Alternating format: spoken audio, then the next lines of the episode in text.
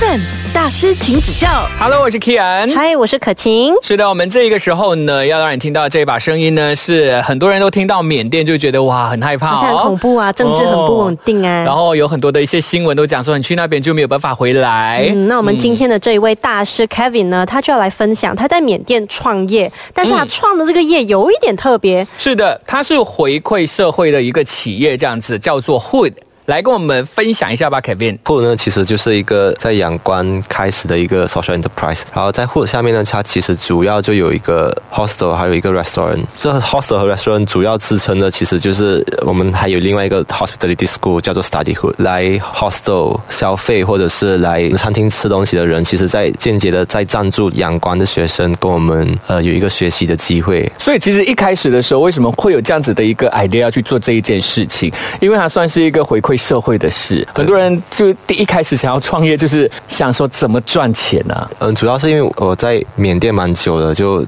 之前是我有机会把另外一家呃马来西亚大学带去那里，然后所以在那里呃我们有一个知识化的教育的制度，这样子就是呃那里的学生他们要过高考啊，就好像我们的 SBM 之后才可以上大学的意思。继续深造，对，嗯、操作之下我们就发现到，其实呃有很多青少年没有机会上大学的，他们没有过高考，然后他们那里高考比较难的部分是因为，比如说有五个科目，他们只要一科不及格，他们要重考五科，然后你你重考五科，你要再等一年。如果我们在马来西亚，如果是 fail 一科的话，我们只要考那一科而已对啊。，这那里的话就要重考五科或六科，就变成说他们很没有信心，然后家长就会觉得，哎，我的小孩好像没过高考，嗯，干不了什么事。我们发现到有很多这样的青少年在我们身边，然后我们就想看怎么样可以有一个 learning 这样子，所以我们就开始了 hotel management 之类的课程。嗯这样的话，他们其实也不需要有什么文凭，他们就可以直接 classroom learning 再加上 practical training。比如说，呃，我们学生如果他们是拿了呃六个月的课程，他们就跟我们学习六个月，所以这六个月。时间呃当中，他们就一边上课一边实习，嗯然后这六个月之后，我们再送他们去比较大的酒店，哦然后他们去那里再再去大酒店实习。所以他们在一边上课一边实习的时候，是需要给学费的吗？刚开始其实是完全免费的，就是疫情前，我们的计划就是完全免费了，可以让那些比较穷、比较没有那么对有能力的学生，他们可以直接跟我们上课。可是呃，就是疫情之后，就就是我们的 hostel 完全没收入嘛，就是完全没客人、没游客的。呃，就跟一个瑞士的学校合作，就变成说他们现在需要给的其实是那个 certification fees，呃，两三百块美金这样。呃，缅甸的政府也是有合作吧，对不对？呃，我们怎么跟他们合作？是因为呃，这个建筑我们有的这个建筑其实是呃那里的 Ministry of Industry，就是工业部的一个建筑。嗯那时候我们有机会跟他们一起合作，然后他们就用他们的方式来支撑支持我们，就是他们让我们比较便宜的可以呃用他们的地方这样。所以一开始有面对什么样的一些问题或者是挑战吗？其实最开始比较复杂的，其实就是装修类的问题，因为它是一个很老的建筑，大概七八十年前的。印度人建的，拿过来的时候，它其实就是天花板就已经碎了、啊。那时候装修我们大概也用了一年。最大的问题其实就是呃那里的装修工人可能达不到我们觉得的标准。对，嗯就是比如说我刚好要回马来西亚一个一个礼拜，然后我只要回去，我一定会会有 heart attack。对，就就一定就是一定有东西是没有对的，就是你要一直监督，因为他们其实就不是那种 skill worker。对然后然后我又是一个比较注重细节的人 OK 所以嗯，就比较难一点。Eleven 大师，请指教。接下来呢，我们的大师请指教，也是有一位大马人叫做 Kevin，他呢就在呃缅甸的仰光那边创业。他的这个企业呢，其实就是一个回馈社会的一个企业。嗯，他旗下呢，就是除了有呃 restaurant 啊，然后有教育啊，当然还有做这个 hostel 的部分。啊，为什么你要在缅甸做这件事情，而不是在马来西亚？刚好机会在那里啦，所以我们就这样延续下去。嗯，比如说人脉啊，刚好我们有这样的机会。去那边上课的学生、青少年们，他们的表现是怎么样的？因为有一些人讲说，哎，如果是免费的话，会不会不太珍惜这个机会？呃，我们接触到学生，他们都蛮积极的，就是、呃、有一些刚开始他们觉得是免费，他们有一点觉得好像要来不来都可以。嗯可是当他们呃找到那个 value 之后，就会变成很爱。我们其实有学生，就是我们可能安排他们一个星期只要来一两天，嗯可是他们就会想要每天来，当成是他们的家一样。对。其实我觉得这个就是在一家公公司或者是自己工作的地方找到了一些喜欢的文化吧。对对而这个文化是可以让他跟公司连接起来的一些点对。，其实这些学生其实是没有薪水的啦，但是我们呃，比如说我们还是有 admin，我们还是需要请一些。呃管理员对，但是但他们其实也是学生，他们也是我们的学生，只是嗯说当他们当或是 family 的时候，他们就不会那么计较你给我多少薪水之类的，嗯他们就是想要可以待在这里就可以了。对其实我在比如说一些订房的呃网站都有看到，那个评价其实还蛮高的。很多人其实对于呃员工的评价其实都很好哎。呃，主要是因为他们都是学生，所以他们是真心的想帮你，嗯他们真心的想帮你解决问题。有没有遇到一些真的比较难搞的顾客人嘛，嗯，真的有很多，真的超多。因为现在有一个另外一个问题，是因为呃，因为有政变之后，我们那里有、我们叫做 cross border charges，就比如说，嗯、你现在其实一一美金 Google 上是大概两千一百奖，我们叫做奖，但是实际上外面一美金是大概三千奖。比如说你的卡要还国外的一些网站之类的，他们会收多五十五八仙这样的原因。然后就变成说，我们有两个汇率，就是他们叫做 black market rate。特定的一些国家的客人，他们就比较在意这件事情，他们觉得在机场换的时候是两千一，他来到要跟我们付钱的时候，可能我们收的是两千八、两千九之类的，他们就会觉得，哎，为什么你在骗我的钱？呃，他们还没了解到，其实只有在网上你看到是那个 rate，但其实在现实生活中没有人在用那个 rate，因为你要去银行换，你也换不了那个那个所谓的 official rate。学生就要呃非常有耐心的跟他们解释，但是真的有很多客人就是临时到到那里就觉得好，我不要了，我要 cancel 掉，这样哦都是有的。所以他们都会觉得说好像有一种被骗的感觉。对他们觉得被骗，可是这真的，其实这真的是因为政治的关系，不是我们可以控制的范围内，嗯所以可以有就有一些很很怎么说，觉得很 OK 的。客人他们就觉得啊没关系啦，我我就多给你一些，或者是我们通常客人订房的时候，我们就先跟他们说啊，记得不要在机场换钱哦，因为当你换了这么少的钱之后，你就觉得哎我来这里要多给的时候，他们就觉得他们被骗，哦，对，所以我们就说啊，你到我们附近的那个 money changer 再换好了，这样。这个也是变相你在骗人，不是吗？就是有一种哎有好感的感觉，到后面变成哎好像又不太对的感觉啊。对，就是这些，就是其实就是政治怎么样会影响到嗯那里的一些操作这样子。因为毕竟缅甸现在政治还是政局不稳定啦。对就对啊，主要是因为呃，因为有军政之后，他们有一些该本来有的东西变没有了。Eleven 大师，请指教。在缅甸仰光那边有自己的一番事业的 Kevin 哦，他呢就有跟我们分享了他在那边的一些创业的经过，然后有很多的一些机会。但是呢，目前呐、在缅甸那边，他的政局是非常不稳定的。对，所以对他们的民众的日常也造成了一些影响和改变。比如说 A 有电的时候呢，B 没电，B 是供水的地方，它没电，所以我 A 有电的时候我们拿不了水，就是他们有电的时候我们没电，就是一些在马来西亚应该意想不到会有的问题。可能马来西亚有一些部分还是会有这样子的问题，嗯嗯，可是它是应该不会在西马。对对对。对，经历过了 MCO 过程当中，有没有想过要放弃？因为它不是一个赚钱的东西。对啊，对啊，尤其是在疫情的时间，我们是、啊其实几乎是没有客人的嘛，呃，大家都进不来，所以那个时候我们就想说，就是要 sustain。在那个疫情期间，我们就试着开了另外一间 tea house，嗯就是大家在家里没事做的时候，我们就想说，学生可能还有一些些事做，我就在我家旁边的一块地住下来，然后哇，你刚刚那个我家旁边的一块地，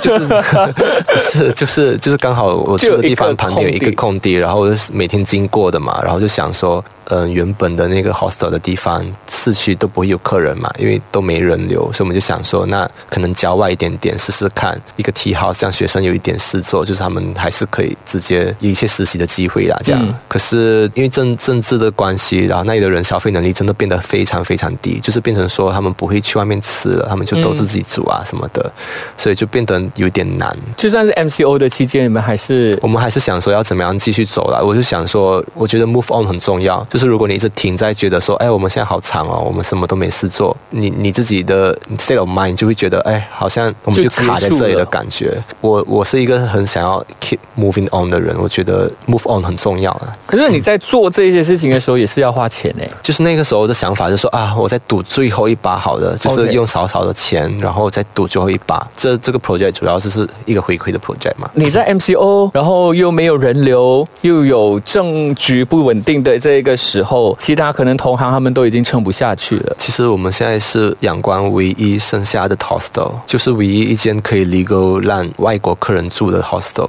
在这种情况下，我们还不满哦。所以现，因为现在其实缅甸的新闻真的是比较多是属于负面的，对啊基本上百分之九十都是负面的。所以客人，所以主要就是外国人也不太敢敢进去。现在比较特别的是，因为很多地方不能去嘛，呃，比如说比较脏乱的地方，所以变成说现在去旅游的人就不想要这种压力吧，我想。而且我们也会害怕，因为你去到那边，你也不知道哎什么时候会有什么事情发生这样。对，但是你住的那些地方，就是阳光，它其实是还阳蛮其实是。没事的，对，普遍上就没事，只是说他们还到现在还是有 curfew，嗯就是十二点到四点这样。可是就因为这种情况呢，就有商人看到商机，他们就开 club，可是是从十一点营业到四点的，哦所以他们就在里面就就是一整晚在里面跳。可以出来对，可是他就是就是你在 club 里面到四点，然后你才可以回家这样。哦，然后所以就这样，因为四点他们还回不了家，所以他们就会来 hostel 住。对，所以你就是因为这样子，然后所以 hostel 也是有一些额外的收入这样子啦。，对对，就是有一些本地人，他们可能八个朋友啊之类的，因为 hostel 嘛，我们就有八个人的房间啊，十个人的房间这样，他们就可以一起来住这样。Eleven 大师，请指教。其实从 MCO 一开始，然后到现在为止已经没有 MCO，可是呢又有政局还是不稳定。在这整个过程当中，你有什么样的一些改变吗？我觉得心态上，我就想说，是不要以为所有的事情都是理所当然的，觉得好像什么事都很顺，你永远不会知道明天发生什么事？，对，就好像我们的 T House 那个时候，其实那刚开始是很不错的。呃，为什么会突然间不 OK？是因为那条路的尾端有一个警察局，所以就有呃另外一个军方他们来炸那里，嗯、丢那种他们那里比较多是那种他们叫做响弹嘛，但是就是有声音，所以大家会怕嘛。所以就是因为这样的关系啊，他们就把半条路关掉了，这样，所以就变成我们的我们的我们的人流变成单向的，影响了很多。这样其实就是有很多事情是你意想不到的。其实当初你去到那一边，这些都是你意想不到的事情吧？对啊回到去之前，你去到那一个地方的时候，当初创业的心情是很期待的，还是怎样？其实是很期待的，因为我觉得那里给的机会很不一样。比如说，我们会有的人脉跟马来西亚会有的人脉比较不一样，就是那里的我们好像刚好机会都蛮好，这样就是有很多很好的机会。所以那时候你说的机会很好，是大概有哪一些机会？我们刚开始是在那里带马来西亚大学过去嘛，所以其实我们有很多学生是政府部门里面的学生，嗯所以因为这样子，我们人脉会稍微多一些些，就是会稍微比较顺一点的意思。比如说，我们想要建筑类的，我们有学生是做建筑的，刚开 hostel 的时候需要，因为你需要 CCTV 嘛，我们有学生刚好是做 CCTV 的，他就送了我们二十多例 CCTV 之类的。这东西我觉得怎么说，他们就想要帮助这样的感觉所有事情都是往好的方向去的时候，嗯然后疫情来了，其实那个时候没想那么多，就觉得不知道他会比那个时候更糟。现在其实永远不要觉得所有事情是理所当然。所以一开始你觉得你是一个能吃苦的人吗？一直不停的接受很多挑战的人，我觉得我是可以啦，但是就是还是会一边碎碎念。就是会觉得，哎，为什么这件事情会发生在我身上这样子吗？嗯，不会这样想，可是我我我我会有一种觉得他们的人好像有一点可怜。缅甸人其实从小就是没有没有付 electricity，大概还没政变前的五年之间，那个是他们最辉煌的时候。我们可以这么说，就是所有东西都是跟马来西亚一样的感觉，就是他们该有的都有，只是说因为政变之后，他们又没办法支撑足够的电啊什么的时候，然后我再看回现在刚出生的小孩啊，或者是已经七八十岁的老太太啊，我就想说他们已经经历了这么多年，他们现在又要再经历这种事情，我觉得好像有一点不公平。对，嗯，所以呢，我们有时候身在福中，真的是要知福。Eleven 大师，请指教。想问看，就是在那边那么久了，到底是怎么样让你坚持下去的？有没有想过放弃啊？我觉得提醒自己就是真的不要放弃啦。当你已经付出那么多的时候，可能再撑一下，你可能就撑过去了。这样所以你应该也撑了很多次吧，会有这种感觉。很多次啊，就一波又一波，就是不一样的一波这样。就觉得啊，好像你现在做的事情还是对他们有帮助，因为现在普遍的青少年在这个时期，就是政变的时期，他们都想要往外跑，嗯他们都不不想待在缅甸了，他们觉得好像待不下去的感觉。呃，我们其实也刚好有一个，就是让他们可以有踏出去的那一步的机会，因为他们拿了我们的文凭之后，我们就有学生可以好像到去迪拜做工啊这样子的，所以就觉得好好好像我们还是有一些作用在的。那当然，很多人呢一开始创业的时候呢，都会想到要省钱嘛。我记得你也跟跟我分享过，你花了一大笔钱在做 branding 这件事情、对。对对，我就觉得这好像是一个很重要投资啦。Branding 它其实可以 fine tune 你你想要做的事情。我们刚开始其实就是想要做学校，然后有一个 hostel，然后有一个餐厅，就这样子这么简单。你找到一个对的 branding team，他就可以把你 fine tune，他帮你找到一个位置，让你知道你可以怎么走更远。比如说，嗯、从那里我们就发现到，其实 hood 下面我们还可以有很多东西。就现在现在我们有 study hood，我们有 hood hostel，我们有 table hood，其实我们还有一个 hood 叫做 craft hood，要帮助那里的居家妇女啊，或者是孤儿之类，他们做的一些手工艺品，我们想要放在我们的 hostel，这样就是 craft hood 那里，然后这样子客人的话，就是说你来这里消费的时候，你还是在赞助不一样的弱势团体，这样，比如说泰国，它这一点就做得很好，他们的手工艺品大家就知道哦，这些这些是泰国的，但其实缅甸他们有很多，比如说藤啊，一些手工艺品想要推广啦、其实刚开始我们给的名字不是 Hood，可是这个名字是 Branding 帮我们 fine tune 之后得到的一个名字。它加上另外一个字的时候，它变成一个呃有优势的团体，比如说 Motherhood、Sisterhood、Brotherhood，它代表着一个好像连接 bonding 这样子的感觉。对，所以然后然后 hood 又是一个 shelter 嘛，就是 hoodie 嘛，它就很适合我们。就是说你来到 hood 的时候，其实你就是在一个一个很很像家、很安全的地方，这样这些其实都是 branding 帮我们到的一个方向。嗯，然后 branding 呢，它其实它可以帮你呃找到你你该有的样子。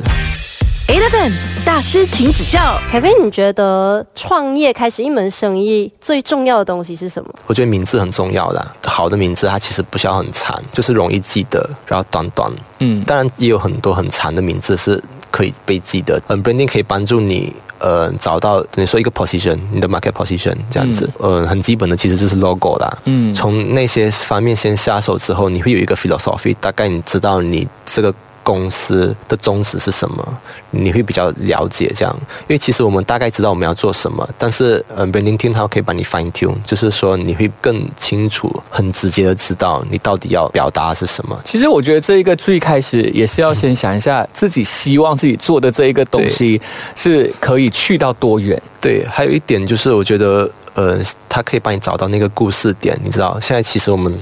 每个人都需要故事。对每个人都是要找一个故事，比如说你卖咖啡，你就要说，哎，那个是那个猫大出来的咖啡之类的，大家都在找那个故事点嘛，所以其实 branding 它就会帮你有一个故事点这样子。所以 Hood 的故事点就是你你来这里住的时候，感受是跟别的地方一样，但是住的时候你同时在给予，就是你可以给学生一个实习的机会，你可以让他们跟我们有更多的机会这样子。OK，就是我在花费，但是我可能也是在资助，我在给。对。对，就除了拿之外，也是有在付出的。对，去住的人就会觉得自己是好人，好人，是然后每一个人都想要当好人。对啊，对啊，当然，我觉得在事情呢，也是要先跟呃看一下自己的这一个顾客群到底是什么，然后他们可能可以接受的东西是什么。是呃，接下去可能可以去到不同的地方发展。其实马来西亚算是你最想回来的吗？对啊，我我其实一直很想在，因为我是沙劳越人嘛，嗯，我就想要怎么样把货带回来，这样可能我们可以先从不一样的方面先下手之类的。所以还在等什么？等机会，等钱是不是？就是因因为万事现实一点讲，他就是真的需要钱做的一件事情。对啊，就是我们为什么跟别的 social enterprise 不一样？是因为很多 social enterprise 他们是 based on donation，然后为什么我们要有好色？为什么我们要有嗯 restaurant？就是因为因为其实我们也没人赚我们钱啦，主要就是呃我们可以自己一边赚钱的时候，我们可以来资助这个我们叫做 social ecosystem，嗯，就是我们可以赞助我们自己这样子就是说我们不用靠别人来赚钱，我们自己也可以赚到钱来资助我们的学生这样。而且还是会慢慢的变成了一个社区跟那个 family 的感觉。对，好，希望有一天在马来西亚可以有这样子的一个机会，好，还有钱。谢谢，谢谢。Eleven 大师，请指教。